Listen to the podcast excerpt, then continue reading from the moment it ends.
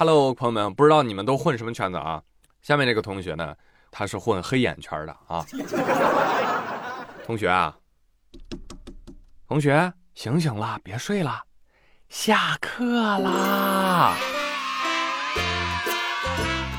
三月二十三号，山东聊城一名初三男孩上网课的时候睡着了，直至下课仍然趴着睡觉。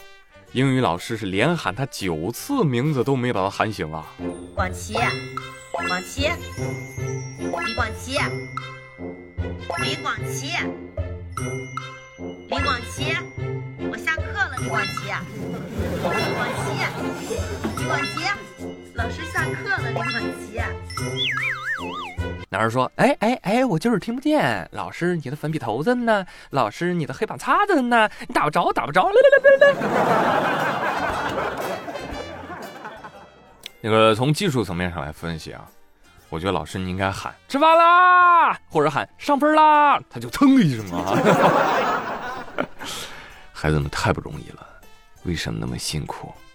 凌晨三点峡谷五杀呀！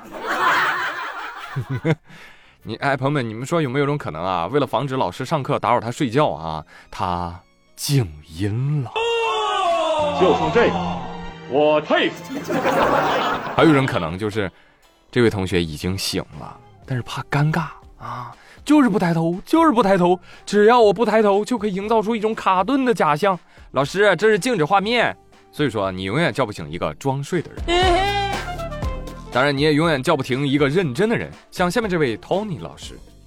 三月二十三号，山东临沂一男孩理发理到一半的时候，突然接到通知，小区因为疫情马上就要封闭了，马上就要封闭了。男孩着急回家，哦，不剪了，不剪了，不剪了。但是托尼老师一看，那怎么能行呢？这剪到一半啊，这个。你家住哪儿？来，我跟你回去吧。托尼老师就跟到了小区，隔着小区的栅栏给男孩理完了头发。一生要强的 Tony，他的职业素养不允许他只理一半头。这 Tony 老师能处，有头他隔栅栏剃呀，心酸又好笑啊！敬业的 Tony 老师诠释了什么叫服务到家。哎呀，话说到此处，心中不禁感伤。朋友，你说疫情到底啥时候结束啊？啊，真把我们的生活全都打乱了。新官，新官，来跟你商量一下，你。能不能快点死？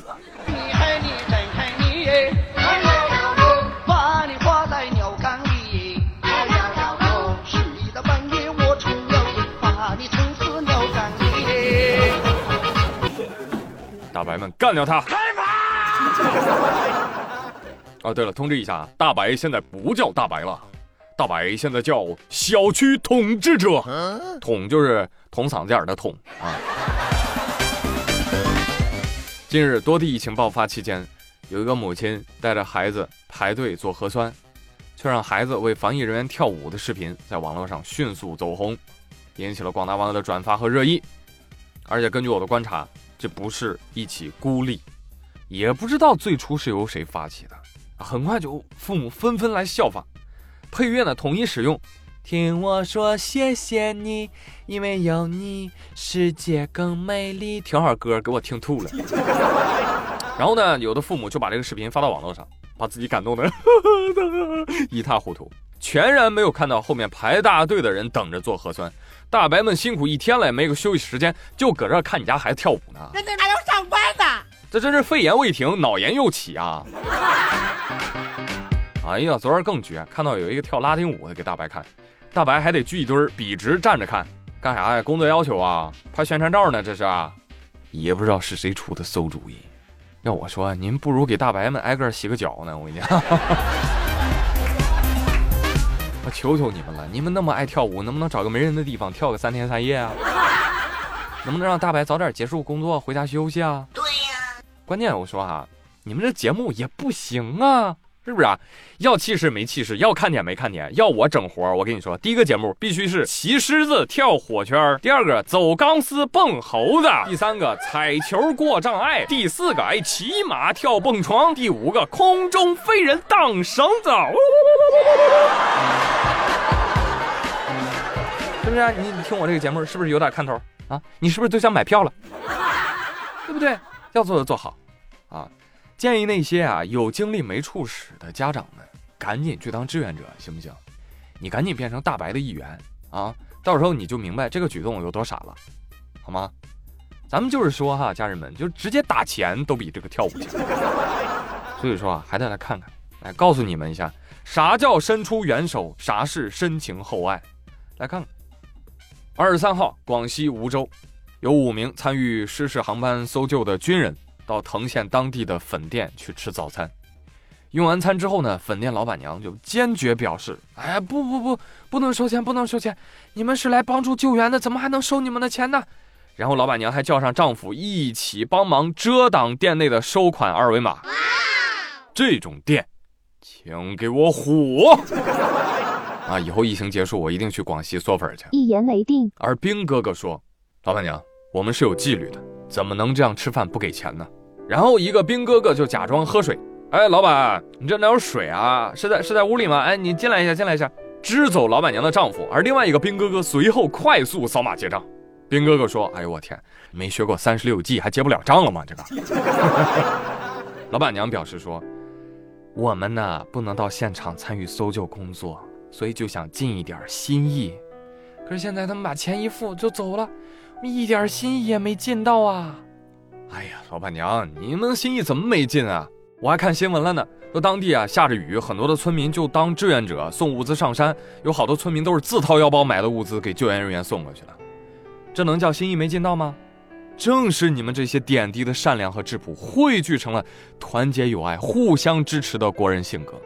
我跟你讲，这份温良，就是这个世间的美好。当然，更得感谢辛苦的兵哥哥和所有的救援人员们，这一点外国人永远无法理解，就是中华儿女的军民鱼水情啊。人民子弟兵，人民子弟不是白叫的好吗？